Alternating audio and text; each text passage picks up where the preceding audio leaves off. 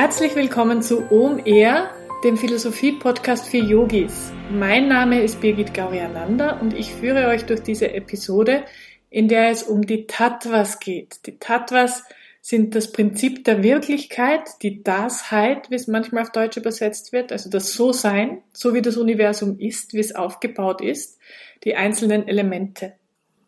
In dieser Folge geht es um Purusha und Prakriti. Das sind die zwei obersten Elemente der relativen Welt, unserer physischen Welt. Prakriti und Purusha gehören also noch in die duale Welt, sind aber eigentlich schon so semi-non-dual.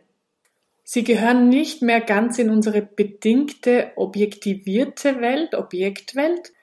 Sie sind aber auch noch nicht ein non-duales Einheitsbewusstsein. Es ist die Ebene, wo nicht mehr das Ich, das Ego im Mittelpunkt steht, sondern wo daraus ein Wir, eine Gemeinschaft wird. Auf unserer Webseite www.yogazeit.at findest du alle 36 Tattvas des Kashmir Shivaismus zusammengefasst, auch zum Mitschauen. Das kannst du dir kostenlos downloaden. Und auf dieser Übersicht ist Purusha und Prakriti Tattva Nummer 12 und Nummer 13 bleibt mir noch, dir viel Freude beim Anhören zu wünschen.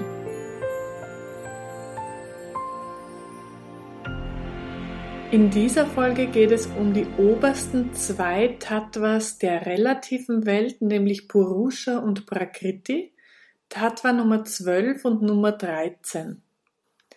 In der letzten Folge ging es um das Ego, Ahamkara, und ich habe erklärt, das Ego ist so eine Übergangszone, aus dem individuellen Ich heraus in ein übergeordnetes Sein. Es geht also von einer Ich-Wahrnehmung in eine Wir-Wahrnehmung hinein. Auf dieser Ebene ist es mir eben nicht mehr egal, was rund um mich herum passiert. Ich kann nicht meine Freude, meine Leichtigkeit, meinen Frieden genießen, wenn es den Lebewesen rund um mir nicht gut geht um ein dramatisches Beispiel zu nennen, aber ich finde, es trifft den Nagel ziemlich auf den Kopf. Stell dir vor, die Schule deiner Kinder brennt. Die Kinder sind in dieser Schule, du hast jetzt die Möglichkeit, da hineinzugehen, du gehst hinein und siehst fünf Kinder, die kannst du ganz bestimmt retten. Und weiter hinten sind deine Kinder. Du weißt nicht, vielleicht kannst du sie herausholen, vielleicht auch nicht. Wirst du die fünf Kinder vorne retten oder gehst du zu deinen Kindern? Ahamkara, und das ist eine ganz gesunde und natürliche Entscheidung, wird dich wahrscheinlich ziemlich klar zu deinen Kindern führen. Wenn du jetzt aus diesem Ich-Bewusstsein in ein Wir-Bewusstsein hineingehst, gibt es keinen Unterschied mehr. Es sind sozusagen alles deine Kinder. Ich gehe also über meinen individuellen Referenzpunkt hinaus.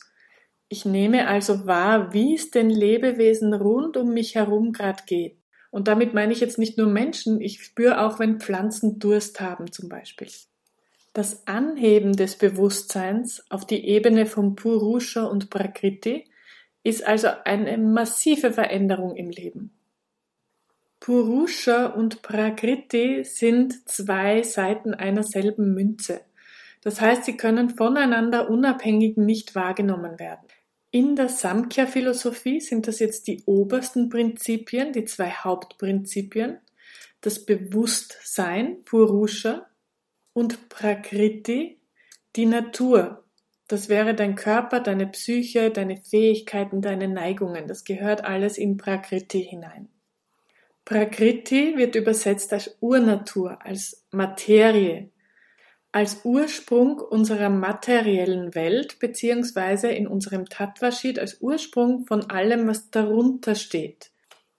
Was damit gemeint ist, ist die Energie der Kreation.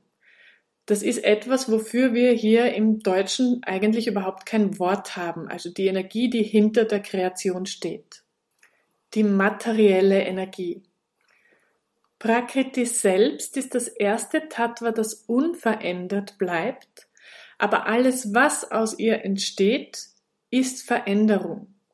Anders ausgedrückt, alles in unserem Universum, das sich verändert, ein Ende hat, eine Bewegung in sich hat, ist aus Prakriti entstanden. Es ist die Kraft der Schöpfung, die weibliche Energie. Pra bedeutet so viel wie das Erste, die erste Aktion Und Kra oder Kri ist das Machen, also die erste Aktion, die im Universum gemacht wird. Die kommt vom Prakriti. Prakriti ist also alles, was ein Objekt unserer Wahrnehmung werden kann. Also alle Elemente, die du jetzt in deinem Tattva-Sheet unterhalb findest. Alles, was darüber ist, ist nicht deiner Wahrnehmung unterworfen. Ich habe schon erwähnt, im Samkhya gehört es zu den höchsten Prinzipien. In der tantrischen Philosophie bzw. der Philosophie des Kashmir-Shivaismus ist es die zweite Ebene der Kreation. Die erste Ebene wäre darüber Maya, Maya als der Geburtskanal des Universums, als erste Ebene der Schöpfung. Maya ist in diesem Sinne also nicht eine Illusion, sondern es ist die primäre Quelle dieser Welt, und aus Maya entsteht zum Beispiel die Beschränkung der Zeit, des Raumes, die Beschränkung der Möglichkeit der Schaffenskraft. Das sind die Kräfte, diese Shaktis, die das Universum überhaupt erst ermöglichen. Aber zu diesen begrenzenden Faktoren, die notwendig sind, um überhaupt zu erschaffen, gibt es eine weitere Podcast-Folge. Das sind die fünf Kanchukas. Prakriti selbst ist also eine undifferenzierte Energie, sozusagen ein Körper-Geist-Feld-Kontinuum. Es ist ein perfekter Ausgleich der drei Gunas, der drei Eigenschaften dieser Welt, nämlich Sattva, Rajas und Tamas. Sattva ist die Klarheit, die Leichtigkeit, Rajas ist die Energie, die Begeisterung und Tamas ist die Schwere, die Trägheit und die Dunkelheit. Das sind die Qualitäten, aus denen unser Universum aus Prakriti heraus entstanden ist. Unterschiedliche spirituelle Traditionen haben jetzt verschiedene Ansatzpunkte, wie man aus diesem unteren Teil unserer Tattva-Welt, aus den Elementen, aus dem Grobstofflichen, mehr nach oben kommt, in diese unveränderliche Überblickswelt, kann man sagen. Der Theravada-Buddhismus zum Beispiel hat den Ansatz, dass du nur durch eigene Praxis harte Arbeit aus dieser anstrengenden Welt nach oben kommen kannst. Der Mahayana-Buddhismus hat eher den Ansatz, den ich hier erkläre, nämlich einer für alle, also Mitgefühl ist der Weg. Diese Idee vom Ich heraus ins Wir gemeinsam. Und eine weitere Entwicklung daraus ist eben der tantrische Buddhismus. Purusha, Tattva Nummer 12, wird wörtlich übersetzt als der Urmensch das höchste Wesen als Bewusstsein. Ein individualisierter Bewusstseinsraum, in dem entstehen kann, in dem Prakriti wirken kann. In der Rig Veda, also Rig Veda 1090, wird genau beschrieben, wie die Hierarchie der Natur und auch der Gesellschaft entstanden ist bzw. funktioniert. Es wird beschrieben, wie aus einer perfekten Ordnung, dem Allbewusstsein, ein perfektes Chaos entsteht, nämlich Purusha, dieser Urmensch, zerstört sich selbst. Das heißt, aus dem Kopf werden die Brahmanen, also die Brahmanenkaste, aus den Armen werden die Krieger, aus den Schenkeln werden die Kaufleute und aus den Füßen werden die Shudras die unterste Kaste. Was damit gemeint ist, ist, dieses ganze Bewusstsein, dieses Allbewusstsein wird unterbrochen, es werden Grenzen eingezogen. Durch diese Begrenzungen hat das Universum die Möglichkeit, sich als Geist zu verkörpern. Es heißt auch, drei Viertel unseres Gesamtbewusstseins ist hinter dem Horizont von Purusha, also in unserem Tattvashit weiter oben. Purusha hat aber auch eine versteckte Präsenz in uns, nämlich es hat den Platz in unserem Herzen und es steht in der Größe eines Daumens ist Purusha in unserem Herzen als Lebenspuls verankert. Und die Extension dieses Herzens ist Ausdruck unseres Selbst. Es steht geschrieben, es ist Ausdruck wie eine Reflexion eines Diamanten. Also wenn die Umgebung rot ist, dann strahlt auch der Diamant rot. Purusha wird auch manchmal als Rad mit fünf Speichen bezeichnet. Was damit gemeint ist, sind die fünf Shaktis, die fünf Schöpferkräfte, die dahinter liegen, die davor die Bedingungen für unsere bedingte Welt schaffen, Kreation ermöglichen. Nun, was heißt das für unsere Praxis? Das heißt, Selbstdisziplin, eigene Anstrengung bringt uns bis hierher. oder annähernd bis hierher. Ich habe vorher schon erwähnt, die Kraft der Gedanken oder des Denken an sich hat sein Ende in diesem Durchgangstattva Ahamkara, dem Ego. Alles, was darüber hinausgeht, erreichen wir mit Denken nicht. Das heißt eigentlich, wenn man sich das Tattva Sheet anschaut, kommen wir mit eigener Anstrengung nicht besonders weit. Allerdings muss man auch dazu sagen, wenn man so weit kommt, dann kommt man wahrscheinlich schon weiter als fast alle anderen Menschen auf dieser Welt. Nichtsdestotrotz liegt noch ein weiter Weg dahinter oder darüber, und deshalb ist ein Guru, lebend oder auch nicht mehr im Körper, in der tantrischen Philosophie sehr wichtig. Denn er kann etwas geben, nämlich einen Einblick, Shaktipada, einen Einblick in das, was dahinter liegt, in das, was der Guru, der Lehrer schon erfahren hat.